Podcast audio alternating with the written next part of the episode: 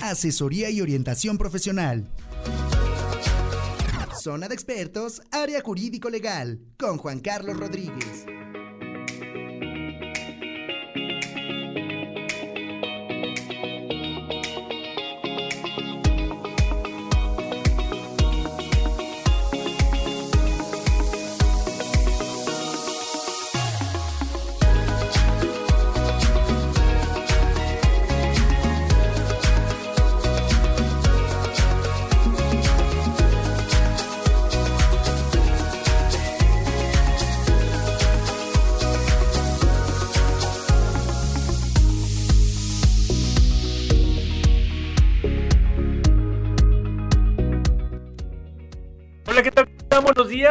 Les doy la más cordial bienvenida este miércoles jurídico legal en su barra Zona de Expertos. Ya lo saben, a través de Radio Mex, la radio de hoy. Y hoy tengo el gusto, el placer de tener como invitado a mi querido amigo, el doctor en Derecho Julio César Vega, quien nos va a hablar sobre un tema penal. El tema de hoy se llama la audiencia de juicio y las técnicas de litigación en materia penal. Si bien es cierto, este programa está más enfocado al área eh, profesional para los eh, colegas abogados, también lo es que ustedes como radioescuchas que no son abogados, eh, es interesante que lo escuchen y que nos lancen todos sus cuestionamientos. ¿Por qué?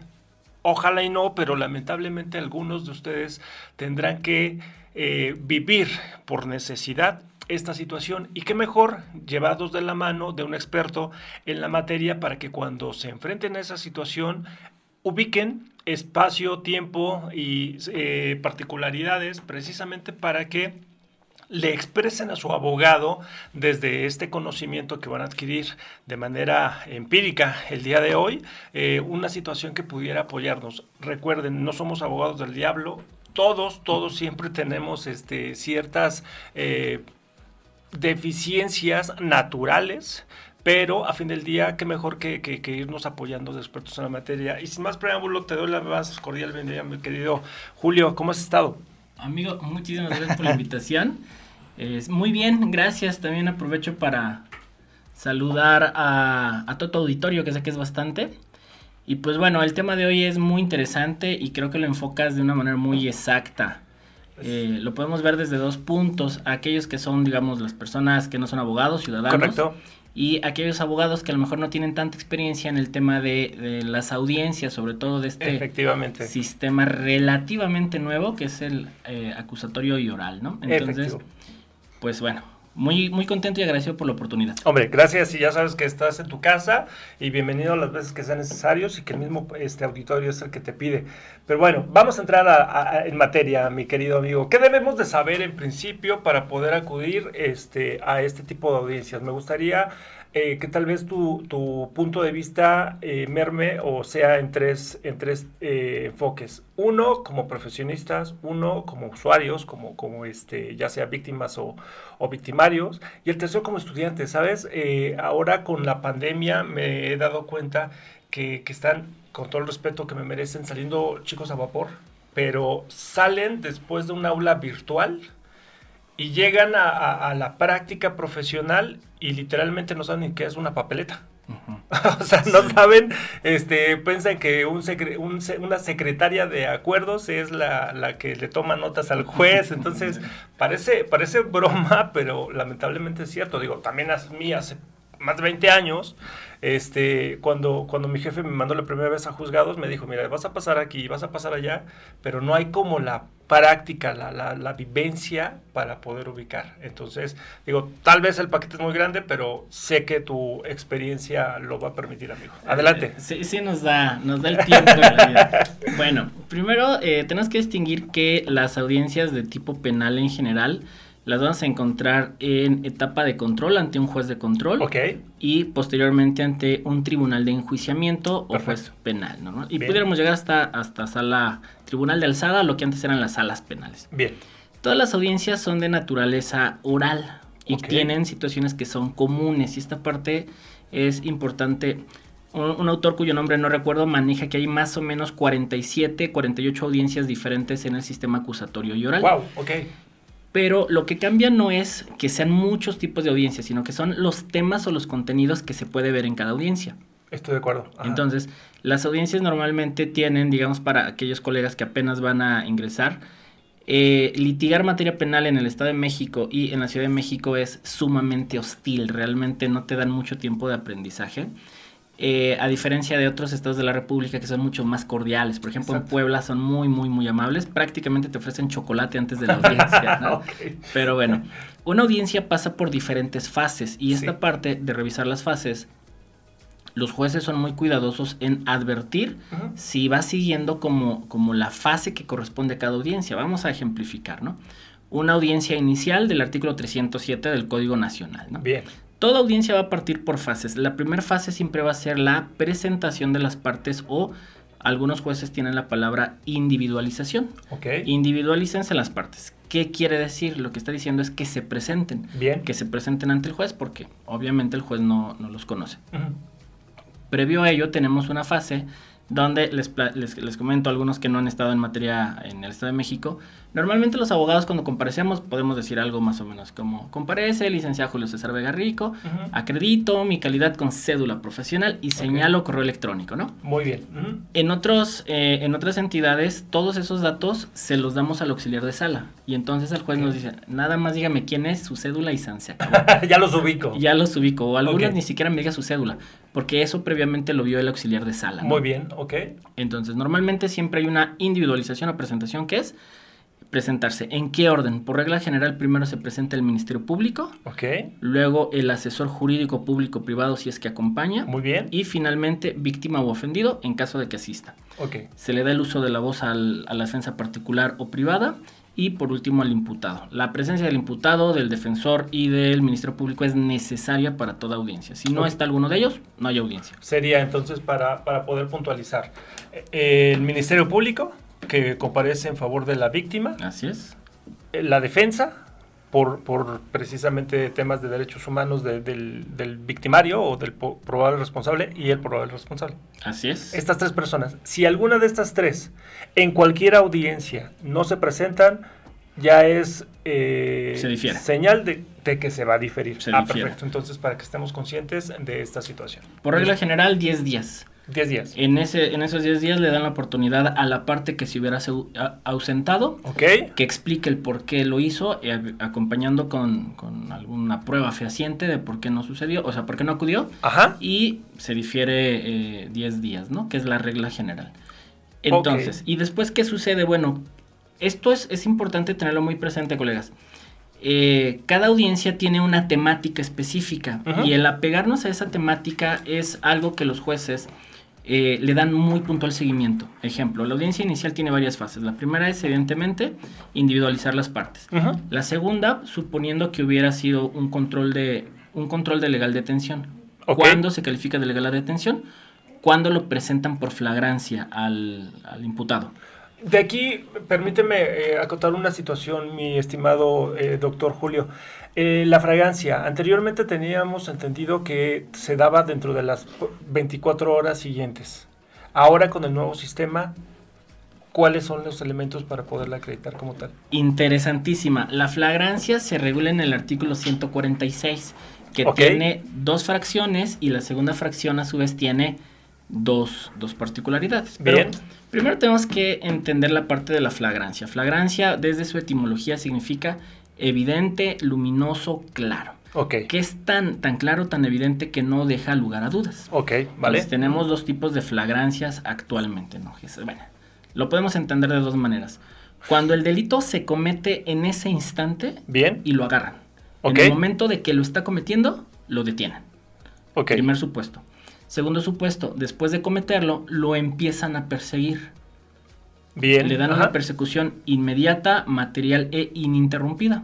Ok, Vamos a suponer un ejemplo. Están Sí. asaltando a una persona, pasa la policía y lo ve lo que se conoce como con las manos en la masa, ¿no? ok, ajá, Pero vamos a suponer, terminan de asaltarlo y se echa a correr el asaltante. ok. Entonces- Estoy en periférico manejando, de repente viene la maña y me, me quita mi reloj. Ajá. Ok, y se echa a correr. Mm.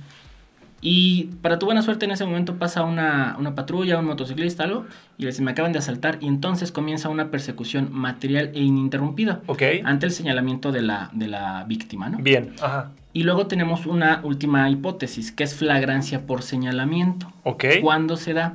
Cuando una de las personas que intervino en el delito, eh, víctima, testigo o incluso un propio cómplice, Bien.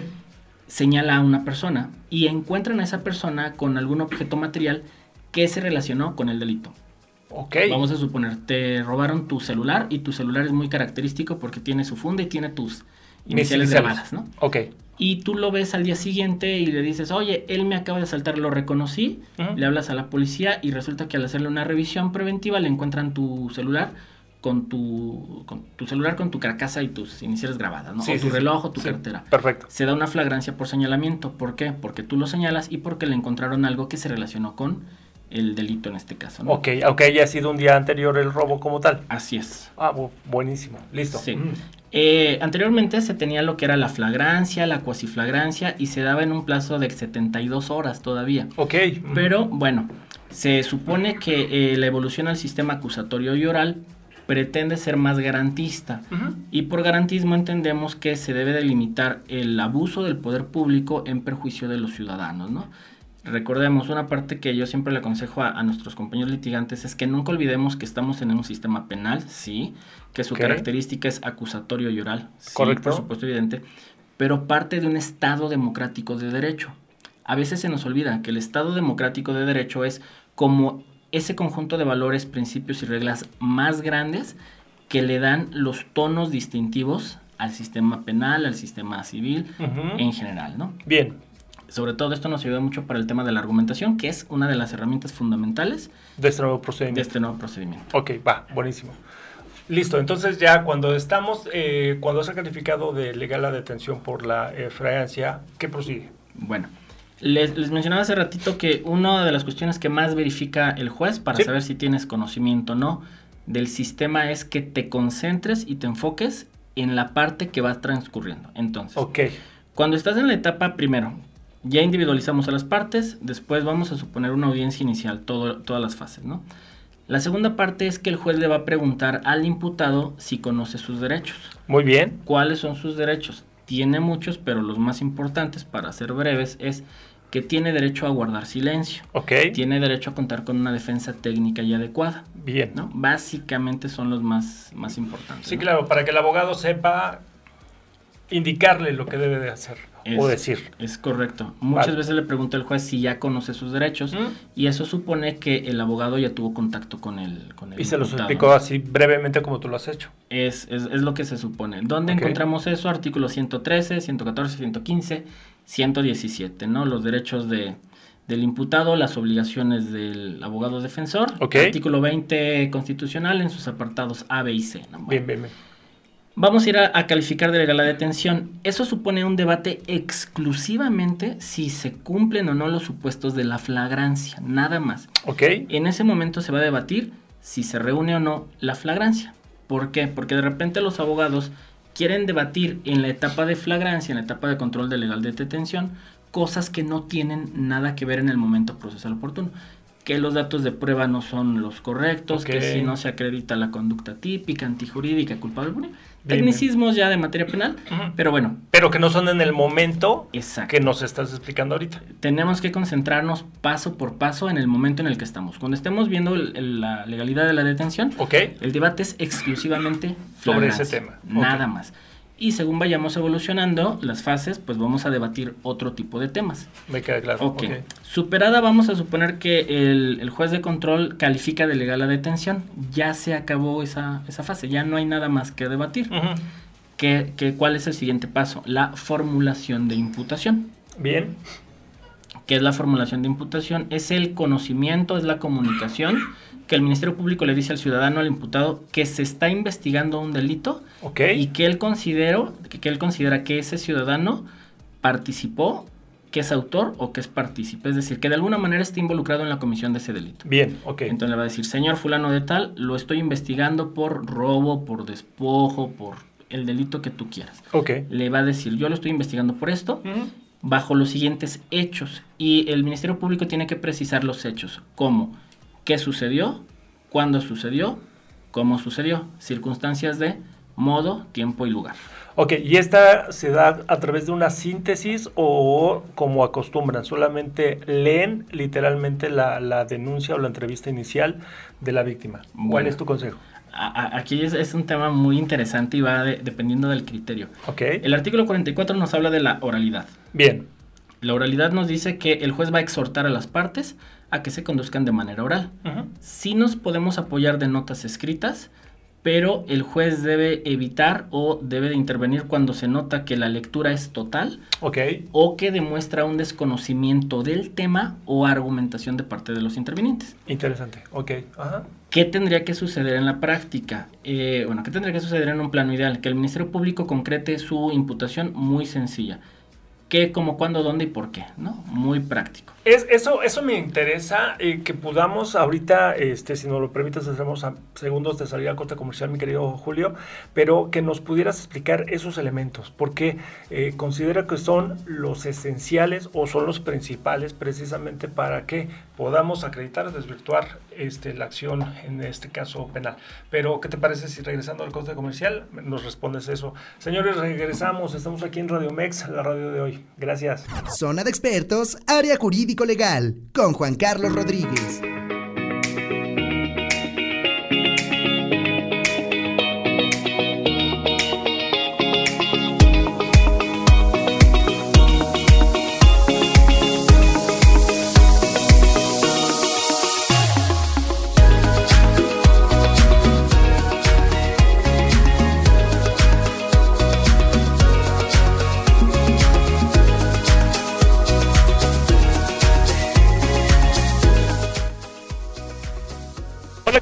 Buenos días. Les doy la más cordial bienvenida de nueva cuenta aquí en Miércoles Jurídico Legal, continuando con esta interesante entrevista, hablando sobre qué hacer, cómo eh, comportarnos en una audiencia de índole penal y qué me- mejor llevados de la mano de un experto en la materia, el doctor en Derecho, Julio César Vega, al cual agradezco enormemente su presencia el día de hoy. Y mi querido Julio, eh, antes de salir al comercial, estábamos hablando sobre los elementos para poder acreditar o desvirtuar en determinado momento un delito. ¿Qué nos puedes señalar al, al respecto? Bueno, ah, eh, eh, cerramos hablando de qué hace el Ministerio Público. ¿no? Ok, Formula la imputación. ¿Y qué significa formular imputación? Le dice a la persona, te estoy investigando por este delito. perfecto. Y ese delito es una conducta, ¿no? Un poquito términos legales. Es una conducta de acción o bien una omisión. Perfecto. Y entonces le está diciendo que tú hiciste algo o dejaste de hacer algo que Muy bien. afectaste a tal persona y lo hiciste en tal lugar, en tal fecha, en tal circunstancia. Pensemos el delito de robo con la modificativa agravante de haber sido cometido con violencia y usando un arma, ¿no? ok, le dice, perfecto. El señor fulano de tal lo acusa de que usted lo robó en Coacalco el día 2 de agosto del 2022 utilizando un picayelos a las 8 de la noche, ¿no? Ya le Muy está bien. circunstanciando el hecho. ¿Dónde, cómo, cuándo, a quién, ¿no? Eso sería la parte como de circunstanciar el hecho. Y luego le va a decir, esto lo sostengo con los siguientes datos de prueba. Esta parte es muy importante. También los jueces distinguen entre dato de prueba, medio de prueba. Y ya cuando pasamos a juicio oral, ya se transforman en pruebas en realidad. Son tecnicismos que van variando según la evolución o el avance de esta, esta investigación. Ya no es investigación, más bien de esta judicialización. Es correcto. Ok. Y son, son palabras que son tecnicismos, pero muchos jueces son muy quisquillosos y le ponen mucha atención. Ok. Y muchas veces me han incluso a mí dicho, es licenciado, no son datos de prueba, ni pruebas, ni medio de prueba. Digo, Señor, ya estamos hablando eh, para que lo entienda mi cliente, no para que nos entendamos en nosotros. ¿no? Claro, nosotros. claro. Pero bueno, el dato de prueba es, ¿cuál es la diferencia entre el dato y el medio de prueba? Ajá. Recordemos que impera el principio de inmediación. El principio de inmediación es que el juez recibe la prueba, la vive, ¿no? Bien. Entonces, ¿qué pasaba antes? Llevaban a los testigos y el testigo hablaba ante el secretario del juzgado o ante el técnico judicial y estos anotaban lo que estaba diciendo. Literal, o ellos mismos hacían su guion, ¿eh? Ya nada más. Exactamente. Y el juez estaba en su oficina. ¿no? Es- exactamente. Ni siquiera conocía las partes. Es En el correcto. mejor de los casos. Y entonces lo que sucede ahora es que el juez tiene que recibir la prueba, tiene que vivirla como tal. Ok. Entonces, ¿cuál es la diferencia? Eh, vamos a pensar en una entrevista. La entrevista cuando la recibe el juez es por medio del principio de inmediación, se hace mediante un interrogatorio. Bien. Pero ¿cuál es la diferencia? Medio de prueba es cuando sentamos al testigo ante la presencia del juez. Sería el medio de prueba, que en este caso la persona técnicamente se transforma en un Medio. órgano de prueba. Ok. Tecnicismos, no, para no, no entrarte en tantos tecnicismos. Perfecto. Pero el dato de prueba es simplemente le contamos al juez de control las pruebas que tenemos. Ok. Señor juez, yo tengo un documento, vamos a pensar en un pagaré. Sí. Yo tengo un documento firmado con él donde dice que yo le presté un millón de pesos, él se comprometió a pagarme un millón de pesos y no me lo ha pagado. Ok. Tengo una pericial en grafoscopía donde afirma que el, el trazo gráfico, el rasgo gráfico, es de puño y letra del señor. Ok. Le contamos al juez las pruebas que tenemos. Se las contamos, Se o las se enunciamos, se las enumeramos, no se las explicamos, no se las mostramos. No se las mostramos. Solamente se las enunciamos y le decimos qué contiene esa prueba. Ese es el dato de prueba. Ese es el dato de prueba. Ok. Y el medio de prueba es cuando se lo vamos a presentar al juez por medio de la inmediación. Vamos a suponer, nosotros le queremos presentar una factura. En la audiencia inicial, en la etapa de ofrecimiento de medio de dato de prueba. ajá. Entonces, ¿qué tendríamos que hacer? Para convertirlo en un medio de prueba, tenemos que acreditar toda evidencia material o documental. ¿Qué significa esto? Antes nosotros podíamos presentarle el documento directo al juez. Señor juez, aquí le ofrezco la prueba documental. Ok, Directo. Pero ahora no lo podemos hacer. bien. Todo el documento, toda evidencia tiene que partir de la entrevista o de la declaración de algún testigo. Entonces, dentro del testimonio le tendremos que preguntar a la persona, ¿dejó usted registro de este acto que hizo pensando el perito? Sí, claro. Sí, hice mi dictamen, ok. ¿Y cómo es este dictamen? Ah, son cinco hojas que tienen mis hojas membretadas. ¿Usted lo reconocería si lo viera? Ujú. Sí, ¿por qué lo, lo reconocería, no? Estas son preguntas para acreditar la existencia del documento. Primero tenemos que sacarle la existencia del documento de la evidencia material de la declaración del testigo. Ok, Y una vez que ya existe a eso, en algunos lugares se le conoce como sentar las bases, le pedimos permiso al juez para presentárselo, en primer lugar al ministro público, al asesor jurídico, Bien. luego mostrárselo al propio testigo para que nos diga si lo reconoce e informe sobre ello, y después ya lo vamos a introducir a juicio, incorporarlo a la audiencia. ¿Cómo se incorpora? Por medio de exhibirlo en medios electrónicos, es decir, en la pantallita, que lo pongan, que lo proyecten como si fuera un acetato, o bien lectura en la parte conducente. bien. ¿Qué quiere decir lectura en la parte conducente? A lo mejor el documento está muy grande y lo único que nos interesa es saber la edad que tiene una persona. Nos concentraríamos únicamente cuándo nació y en dónde nació. En Bien. lugar de leer todo el, todo el texto que viene en un acta de nacimiento, Ok, ok. nació en tal lugar, tal día y tal año. Ya, se acabó, ¿no? Ok. Entonces, son esas particularidades que a veces todavía no alcanzamos a comprender y todavía es confuso porque no existe un criterio unificado, ni de interpretación ni de aplicación, ¿no? Pero bueno, un poquito es lo que te podría decir al respecto. Ok, a ver, entonces para poderlo simplificar eh, y así como lo entiendo, es el dato de prueba, el listo al juez, los, las pruebas que voy a desahogar durante la secuela procesal. Ese es mi dato de prueba. El medio de prueba es cuando ya eh, voy a pretendo incorporar la prueba como tal, pero se la estoy enunciando y estoy sentando las bases para que el juez diga, sabes que sí, efectivamente, el perito fulano de tal fue quien eh, realizó este dictamen y en consecuencia con estos dos elementos paso a uno tercero que ya sería como tal este, la, la, la prueba ofrecida. Más o menos sí. A ver. Un tema bien interesante es que está para efecto de que el juez resuelva la situación jurídica del detenido, Ok. tiene 72 horas, Bien. o 144, ¿no? O Listo. puede renunciar al plazo constitucional y en esa misma audiencia que, que la resuelva. Ok. Entonces, tenemos dato de prueba es, señor juez, yo tengo ente- esta entrevista y la entrevista consiste en esto. Ok. Yo le digo lo que tengo y le digo de qué trata. bueno. Si ¿sí? fuera medio de prueba, le llevo al testigo para que el testigo le cuente directamente al juez lo que sabe y le consta de los hechos. Entonces, esa es la diferencia entre el medio de prueba y el dato de prueba, ¿no? Fundamentalmente. Ok. Pero una cosa muy interesante, y eso es lo que genera mucha controversia, es que el dato de prueba y medio de prueba tiene el mismo valor. Y es Ok. el valor que le da el juez. Entonces, el juez puede determinar que un dato de prueba, que es lo que siempre hace el Ministerio Público, contarle lo que tienen sus, sus, sus actos de investigación, es de una calidad superior razonablemente que el testigo. Me parece. Entonces. Aquí realmente el ofrecer medio de prueba ante el juez de control no necesariamente quiere decir que le va a dar mayor credibilidad sobre lo que le presenta el Ministerio Público contándoselo nada más, ¿no? Ok. Ajá. Y nosotros como abogados tenemos como esta intuición de que si le llevamos los testigos directamente al juez, van a ser más van a eh, ser más, más creíbles. creíbles. Pero no, el juez le puede dar la credibilidad que él considere necesario, ¿no? O Sí, no. O no, Ok. o no. O sea, le puede dar la misma credibilidad o no dársela, ¿no? Entonces son esos temas que uno va viviendo sobre la práctica. Perfecto. Ok. Entonces, luego, tomando como ejemplo la audiencia inicial, ¿qué sucede? Bien, formulamos la imputación, el Ministerio Público le va a decir, señor eh, imputado, tengo estos datos de prueba, es decir, estas son las pruebas que tengo hasta este momento. Bien. Y de aquí desprendo que usted participó, o sea, que usted es el responsable de este delito, ¿no? Perfecto. Y luego nos va a decir el juez a nosotros, ¿en qué tiempo quiere que se resuelva su situación jurídica? ¿En el plazo de 72 horas? Ujú. ¿En el de 144? O Ok, bien en este renunciar momento. y en este momento, ¿no? Si nosotros decidimos ampliar el plazo constitucional o agotarlo en sus, en sus 72 horas, es para ofrecer datos o medios de prueba. Y de aquí, Julio, si me lo permites, entra la expertise del profesionista y experto en la materia penal. ¿Por qué?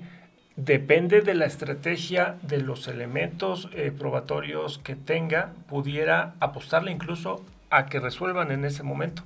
Es correcto. O tú, tú como experto eh, penalista, en el justo momento cuando están cuestionándote el juez de control esta situación, ¿tú qué es lo que valoras? O sea, sé que cada, que, que cada este, situación es un mundo totalmente independiente y no va a haber sim- similitud con el anterior o con el posterior. Pero tú en ese momento, ¿qué es lo que, que- que valoras eh, a tu experiencia para decir, vámonos, de una vez quiero que resuelvas hoy? O sabes que no, espérame, dame, dame la- el término constitucional porque te voy a este, presentar una prueba que sé que te va a, a convencer de la este, inocencia de mi cliente. ¿Qué es? ¿Qué Sí. es? Que no lo bueno, puedes compartir. aquí tendríamos que establecer que por regla general tenemos tres tipos de defensas que puede asumir el defensor. bien, Defensa pasiva, defensa activa y defensa mixta. Ahorita las explico. perfecto. Defensa pasiva. No hago nada porque porque mi cliente tiene el principio de presunción de inocencia a su favor. Ok, No hago ninguna actividad probatoria ni tampoco refuto la del Ministerio Público. Mi trabajo se limita a la argumentación, ok, puramente argumentación. bien, ¿Qué voy a argumentarle? Que no se da la comisión del hecho, que la ley señala como delito, ni la probable participación de mi cliente. O sea, a ver, señor juez, estos datos de prueba no se demuestran que los hechos hayan sucedido. O mi cliente no participó de ellos, ¿no? Bien. Defensa pasiva. Defensa activa. La defensa activa es cuando nosotros proponemos que nuestro cliente estuvo en otro lugar y en otro momento. ok, Entonces, estamos diciendo, a ver, ejemplo. Acusan a mi cliente de que entró a robar un Oxxo. bien, estoy de acuerdo. Defensa pasiva es, no digo nada, ¿no? Mm. El Ministerio Público que se encargue de todo. Y simplemente argumento que sus pruebas no demuestran nada o que sus datos de prueba no demuestran nada. Ok, Defensa activa. Señor juez, mi cliente no pudo haber robado esta tienda de autoservicio porque él se encontraba trabajando eh, en otro estado. en otro estado, ¿no? Ok, Como yo le estoy dando una versión diferente, yo estoy obligado a comprobar esa otra versión. ok, Como pues lo normal a lo mejor serían con boletos del autobús o con los tickets de la caseta, con testigos, con videos, con lo que sea, ¿no? ok, perfecto. Como estoy dando una versión activa, tengo que demostrar esa versión activa. Y la mixta, ¿cuál es la, la defensa mixta? Yo por regla general hago defensa mixta. Bien. ¿Por qué? Esto técnica Es mi técnica normal. Profesional. Es Ah. mi técnica profesional. ¿Por qué? Porque si llegamos hasta juicio y sale culpable, si diste una versión, si hiciste una, una defensa activa, te elevan la culpabilidad. Es decir, Ok. vámonos a sentencia. En lugar, vamos a pensar en un delito de 10 a 20. Sí, Si tú haces defensa activa y lo sentencian, la pena empieza de 15 hacia arriba. Y si tú haces defensa mixta y, no, y lo sentencian, empieza en 10 años. A lo mejor le darían 10 años, Ok. 8 meses, 10 o sea, son 5 Mm. años de diferencia por, un, por una defensa y otra. ¿no? Pero bueno, ok. Ya en la práctica, ya, es lo que ya tú has estado ubicando en, las sentencias que has escuchado. la, la vida profesional a mí me hace preferir la defensa mixta porque tengo lo mejor de las dos, de las dos defensas, ¿no? ¿Y cómo podemos ocupar esta defensa mixta? ¿En qué consiste la defensa mixta? ¿En qué consiste la defensa mixta? Que no ofrezco una versión alternativa. Yo mantengo a mi cliente en silencio, él no declara en ningún momento, pero sí ofrezco pruebas para que esa otra versión surja de los testigos y al mismo tiempo también controvertir o refutar las pruebas del Ministerio Público. Vamos a pensar, el Ministerio Público tiene una pericial en contabilidad. Bien. Mi cliente no declara, pero sí ofrezco una pericial en contabilidad para refutar la que hizo el Ministerio Público o, o los auxiliares del Ministerio Público. Entonces, como mi cliente no declara, no le pueden elevar la culpabilidad en sentencia porque él siempre guardó silencio. ¿no? Ok. Entonces, pero bueno, regresando ya entonces. ¿Cómo, ¿Cómo vemos si pido que se resuelva en esa audiencia en 72 o en 144? Bien. Cuando es un delito que no amerita prisión preventiva oficiosa y que seguramente tampoco prisión justificada, pido que se resuelva en ese momento. ¿Por qué? Porque le van a imponer la medida cautelar, quizá de exhibir una garantía y de firma. Entonces, ¿qué me interesa? Llevarme a mi cliente en esa misma audiencia. Ok, sí. Pero si es un delito un poco más complejo, más técnico, pensemos en delitos en general que tengan prisión preventiva oficiosa o con una alta probabilidad de prisión preventiva justificada, entonces pido la duplicidad del término y nos vamos a las 144 horas para poder pues ofrecer o datos de prueba o medios de prueba, según lo que podamos recabar en, en- en ese tiempo. Perfecto, ok, me queda claro. Entonces, eh, tu recomendación profesional es irnos por una defensa mixta, precisamente por las tesituras que estás mencionando, y evitar a nuestro cliente en determinado momento una, una pena mayor a la que podríamos obtener con esta, con esta defensa. Y además, evidentemente, tener este, la pauta de que en aquellos delitos por lo regular graves, que son los que mencionas, este, poder establecer una estrategia bastante insuficiente para que ojos del juez de control pudiera eh, emitir una resolución en el momento que pudiera favorecernos. Claro. Ok, perfecto. Y después, ¿qué más? Después de esta audiencia. Bueno, tenemos el, el auto ya formulación de imputación, datos de prueba y controvertimos, ¿no? Nos vamos a debatir los argumentos del Ministerio Público. El auto de vinculación a proceso lo podríamos decir en otras palabras, auto de sospecha. Vamos a seguir investigando porque encuentro que eres sospechoso de cometer este delito. Bien, Eso significa que el estándar probatorio o lo que va a revisar el juez de control es muy básico, es muy pequeñito. Porque lo que está revisando es no es si es culpable, no es si es penalmente responsable. Lo que está valorando es si existe la posibilidad de que él intervino en ese hecho bien, y le permite al Ministerio Público continuar investigando. Que la investigación se haga más profunda para que el Ministerio Público recabe más pruebas para poder determinar si es culpable o no. Muy bien, Esa parte se llama de investigación complementaria. ok, ¿Cuánto abarca? Puede ser un mes o puede ser hasta seis meses. De uno a seis meses. Eso es el- la investigación complementaria. ok, ¿De qué va a depender? De la complejidad del delito. Normalmente el Ministerio Público, es, bueno, en realidad siempre el Ministerio Público pide un plazo de investigación complementaria. Si él dice dos meses, yo pido tres. ok. Si él pide tres, yo pido cuatro, ¿no? Y casi siempre te dan eso porque el argumento es bien sencillo, señor juez. Si el Ministerio Público, que es un monstruo con toda la persona... Tiene todos los elementos a su- todos los elementos, tarda favor. tres meses, yo que no tengo nada, ocupo un mes más. ¿no? Sí, claro. Y siempre nos lo dan.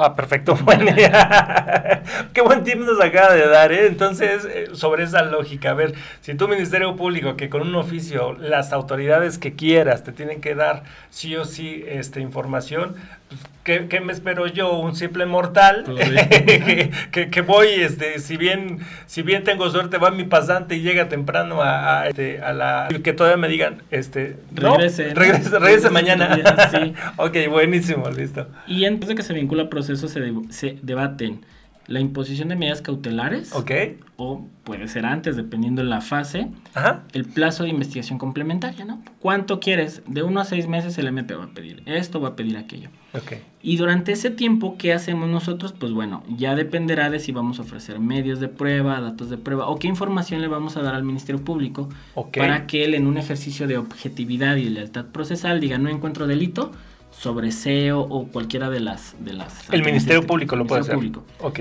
Lo puede hacer, pero la verdad es que En la nunca lo práctica hace. no. nunca Ok. lo hace. Entonces, esta y luego qué sucede al final, bueno, después de finalizar le van a dar la palabra para finalizar siempre al a la defensa y al imputado. Siempre, esto es una de las formalidades de las audiencias. Ok. Entonces, de las formalidades, siempre se presenta primero el Ministerio Público, asesor, víctima o ofendido, en caso de que acompañaran. Ok. Luego a la defensa y al imputado.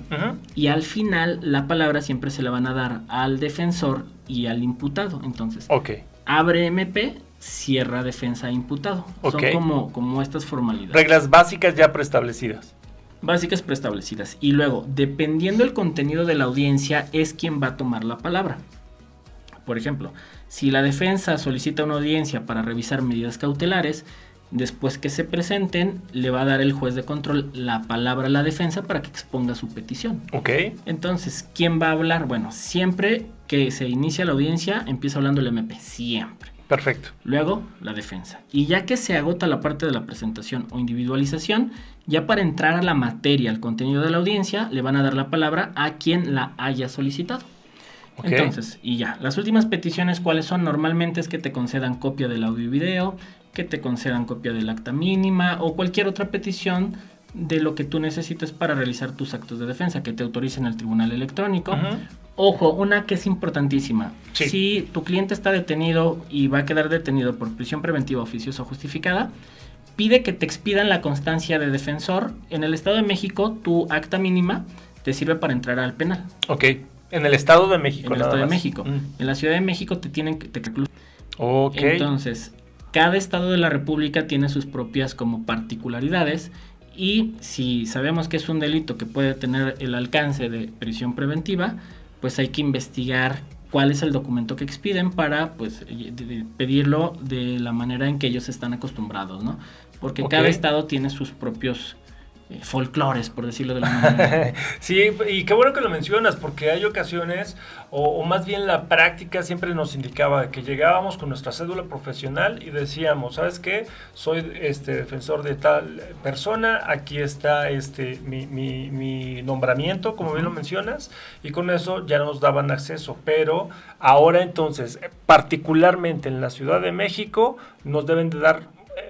para Una que lo, una constancia, una papeleta por parte del juzgado, llamémosla de, de una forma muy básica, que le va a indicar a- al, al, eh, celador que nosotros somos eh, quienes podemos entrar, porque si no, imagínense, de repente este, el cliente nos le urge vernos para mencionarnos alguna situación y decirle, no, pues, ¿qué crees que no me dejan pasar? Pero, ¿cómo? Pues es mi abogado.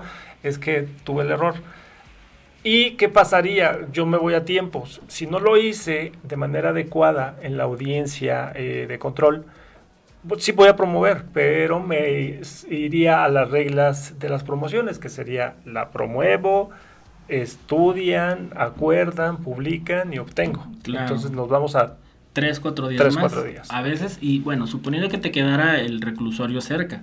Buen punto. Pero si te queda de lado a lado, pensemos de Coacalco a Chalco, es dos, tres horas de distancia, ¿no? Ajá. Entonces, Para llegar. para llegar y de regreso, Exacto. pensando que no hubiera tráfico. Ajá. Entonces, eh, uno de los temas que yo, yo les comparto como tip es que si bien es el mismo código nacional, la realidad es que a veces dentro del propio edificio de juzgados existen diferentes criterios de aplicación y de interpretación Bien. por los mismos jueces, ¿no? O sea, un juez puede tener un criterio y otro juez puede tener uno completamente diferente o contrario. Ok. Y lo mismo sucede cuando vamos a otras entidades de la República. En Ajá. la Ciudad de México, por ejemplo, se le denomina unidad de gestión judicial, ¿no? Ok. Así se le denomina, porque así les gusta, así lo, lo, lo tienen, ¿no? Aquí en el Estado de México le llamamos edificios de juzgados, ¿no? Simplemente tribunal de enjuiciamiento, juzgado de control. En Puebla le llaman casa de justicia. Ok. Entonces, algo que es, es el mismo código, pero este código se adapta a las particularidades de cada estado y debemos de tener esta flexibilidad eh, en la práctica y una flexibilidad mental para adaptarnos a lo que nos llegue en ese momento, ¿no? Es a donde fueres, haz lo que vieres. Sí. Literalmente, ¿no? Entonces, aquí eh, lo que he mencionado y, y grandes amigos me han dicho es que antes de ser servidores públicos, antes de ser jueces, secretarios, son seres humanos. Y al fin del día eh, son o empáticos o no con los abogados que, que podemos llegar. Y si bien es cierto, hay un Código Nacional de Procedimientos Penales que nos regula a nivel federal el cómo comportarnos en diligencias y audiencias, también lo es de que existe todavía la utopía del chilango, ¿no? Llegamos a otro estado y por más conocimiento que tengamos, como bien lo dices, si no adoptamos los, las, los tecnicismos este, que, que, manejan en esa localidad, luego luego nos ubican diciendo, este no es de aquí, o por el tono. O por el tono. Exacto, entonces pudiera en determinado momento, tal vez eh, no debería, pero sí pudiera marcar una pequeña diferencia de decir, oye, pues a ver, este, mis reglas son estas, y qué mejor como bien lo dices, o sea, si vamos a estar litigando en otro estado, que lo podemos hacer, nadie nos lo va a prohibir, eh, darnos unos minutos para ubicar esos pequeños tecnicismos que van a marcar la diferencia este, en, la presentación, no en la defensa, que quede claro. La defensa, eh, los tecnicismos ya están debidamente regulados, pero qué, qué, bueno que lo mencionas. Y eso precisamente, auditorio, es la diferencia con alguien que tiene la experiencia en la rama. ¿Por qué? He insistido muchas, muchas ocasiones. No podemos ser todólogos este, y saber de todas las materias o más bien aplicar todas las materias. Pero eh, siempre, siempre hay que buscar un experto en la materia y más aún en la materia penal, porque no estamos eh, apostándole eh, a, un, a un interés, a una suerte principal de un pagaré, etcétera. Estamos apostándole a la vida de un ser humano o seres humanos cuando son varios los detenidos.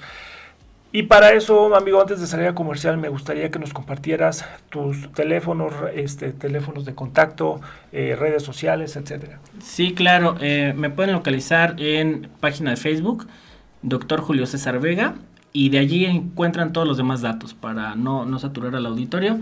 Facebook, doctor Julio César Vega, y allí localizan todo. Tiene los botones, los enlaces y... Perfecto. Entonces, eh, ya lo escucharon. Entonces, regresamos en un par de minutos aquí a Radio Mex, la radio de hoy, y seguimos pendientes de ustedes. Gracias. Zona de expertos, área jurídico legal, con Juan Carlos Rodríguez.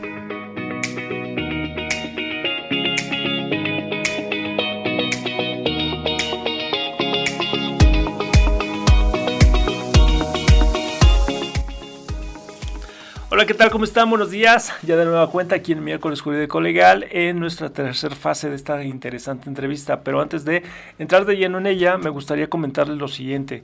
Deben de visitar Centro Comercial Forum Buenavista y pasar su día de lo grande. Disfruta de las más de 200 tiendas que tienen para elegir a la hora de realizar las compras. Además, pueden pasar el mejor momento dentro de los diversos restaurantes que podrán encontrar. Contáctalos en redes sociales, en Facebook o Instagram como Forum Buenavista o en Eje 1 Norte, Moscú 89, Buenavista, Ciudad de México, con un horario de tiendas de 11 de la mañana a 9 de la noche. Por tu seguridad, continúan con las medidas de sanidad necesarias durante la estancia con filtro de temperatura y gel antibacterial. Centro Comercial Forum Buenavista los espera y aquí en Radio Mex estamos con ustedes precisamente para poderlos apoyar en cualquier situación de índole eh, comercial y el día de hoy, retomando ya nuestra entrevista, este, mi querido Julio, también eh, te hago mención de que hay una retransmisión para que para tus contactos los puedas este, invitar a las 9 de la noche del día de hoy o también a través de nuestras redes sociales o bien por Spotify. Ya estamos en Spotify. Fabuloso. Este, eh, para que nos puedan escuchar a través de esa plataforma tan, tan este, conocida ya por todos. Y bueno, entonces, mi querido Julio, estamos en el bloque final de esta interesante entrevista, tenemos unos cuantos minutos, pero me gustaría, ya después de toda la eh, explicación que nos diste sobre, sobre esta audiencia eh, penal, que pudiéramos ya apuntalar estos últimos minutos, insisto, para conclusiones. Conclusiones que me gustaría a tu experiencia pudieras apuntalarlos a eh, consejos, a tips para, para este, los rubros que manejamos. Eh, víctima o victimario, eh, defensa y nuevos, nuevos talentos, nuevos estudiantes de, de la carrera de Derecho. ¿Qué puedes decirnos al respecto? Claro, bueno, aquí quisiera concentrarme esta última parte en los estudiantes o aquellos que ya están listos para salir a litigar. Perfecto. Las audiencias eh, penales son tan fáciles o tan difíciles como te prepares para ellas. Esto es una De cuestión acuerdo. de preparación. Algo que es fundamental es que demuestres confianza y seguridad, que la proyectes al juez, pero más sobre todo que la demuestres a tu cliente y a los familiares de tu cliente, porque finalmente cuando eres litigante son quienes te pagan. Estoy de acuerdo. Entonces, yo he tenido la, la circunstancia de que me dice que no el juez y que incluso el juez ha dicho, es que usted es un burro prácticamente con esas palabras. ok.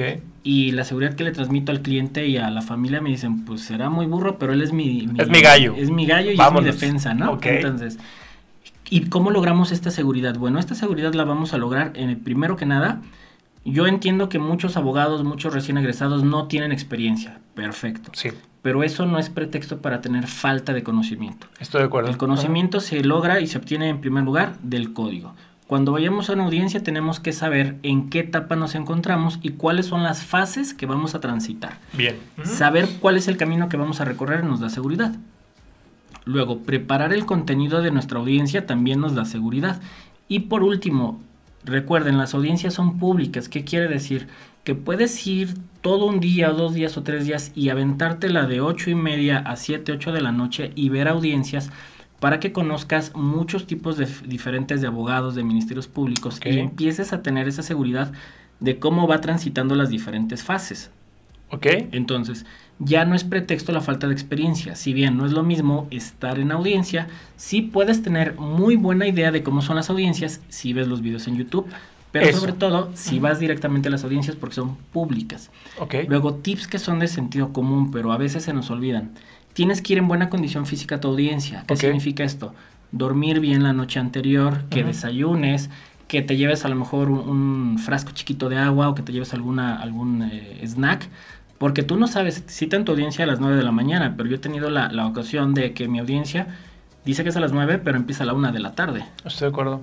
Y Entonces- no puedes estar saliéndote a desayunar porque te, te no- llaman Ajá. y fuiste. O he tenido audiencias que empiezan a las 12 del día y terminan a las 7 de la noche. Sí, correcto. y hablar siete horas sin un mínimo un vasito de agua, pues, se te cierra la garganta tremendo, ¿no? Ajá. Entonces, creo que lo más importante para los nuevos egresados es estudien el código, sepan la fase que van a estudiar, vayan a ver audiencias directamente a, a juzgados y no solamente a lo mejor en el juzgado más cercano de tu zona, ¿no? Ok. Vete a otras zonas judiciales, es decir, ve a los juzgados de Catepec, a los de Coacalco, a los de Texcoco, a Chiconautla, para que veas diferentes estilos y de esa manera tú vas a lograr una gran seguridad y bueno, la preparación continua, ¿no? Creo que es lo que podría eh, referir y la verdad es que siempre tienes la oportunidad de apoyarte con otros colegas que tenemos ya más experiencia y eh, creo que un abogado, un, un- vaya, al menos en nuestro caso, Sí. amigo, creo que siempre tenemos esta actitud de brindarle la mano a otros claro. jóvenes que van empezando su camino, ¿no? Totalmente de acuerdo y precisamente por eso se, abren estos espacios en los cuales compartimos abiertamente, este, si no en aulas, eh, a través de, de- de las redes sociales, la, la apertura de poder compartir con ustedes nuestras experiencias y como bien lo dices, ¿qué pasa? Cuando eres nuevo en este, en este ámbito legal, vas a tener uno, tal vez dos asuntos en principio como titular. Entonces, tienes el tiempo suficiente para poder ver videos, para poder ir a audiencias, etcétera. Ya cuando tienes 30, 50, 100 asuntos a tu cargo, digo, ya, ya es humanamente imposible, pero empiezas a delegar, pero eso no eh, quita que te des la oportunidad de decir un día antes, dos días antes, voy a tener esta audiencia, pues, es- empiezas a hacer tus notas para poder desahogar. Pero me, me- agrada tu, tu- tu comentario, mi querido Julio. Eh, antes de cerrar el- el- la, entrevista, me gustaría que nos compartieras de nueva cuenta tus redes sociales, números telefónicos, para que te puedan seguir. Claro, en Facebook me encuentran Dr. Julio César Vega, es mi, mi página profesional, ahí les lo, los dirige a todos los demás datos telefónicos, correo electrónico. ¿Ok? Y tenemos un grupo en Facebook, ya estamos cerca de llegar a los 30 mil ¡Guau! abogados, ya Bien. estamos a punto de llegar a 30 mil. ¿Mm? Se llama Estrategias para Litigantes, es un grupo en Facebook. Todos los días subimos información muy valiosa de la República, de diferentes estados, incluso también de, de otros países, para tener puntos de vista de derecho comparado. Entonces, ¿dónde me encuentran? Doctor Julio César Vega, es mi página eh, profesional y en el grupo de Facebook Estrategias para Litigantes. En esos dos lados me encuentran. Perfecto, y síganlo, señores radioescuchas, todos aquellos abogados o estudiantes de, la licenciatura. Eh, me agrada eh, la página del doctor porque precisamente nos apoya a seguirnos capacitando. De hecho, comentábamos en, en corte comercial que estás por iniciar un proyecto de competencia de audiencias? Eh, estamos eh, ya afinando los últimos detalles para tener un concurso de juicios orales y estrategias de litigación en el Estado de México. Vamos a invitar a todas las universidades del Estado de México, aquellos que quieran participar, serán bien bien recibidos. Perfecto, entonces lo pueden seguir a través de sus redes sociales o también a través de Radio Mex y con gusto los podamos a poder canalizar. Les agradezco que nos hayan acompañado en esta gran entrevista y nos esperemos el próximo miércoles o todos los miércoles de cada semana con eh, comentarios interesantes, entrevistas interesantes de eh, área eh, jurídico legal. Gracias, Julio, te lo agradezco mucho. Muchas gracias por la invitación y también a ustedes, muchas gracias por su tiempo. Hecho, que estén bien, hasta luego.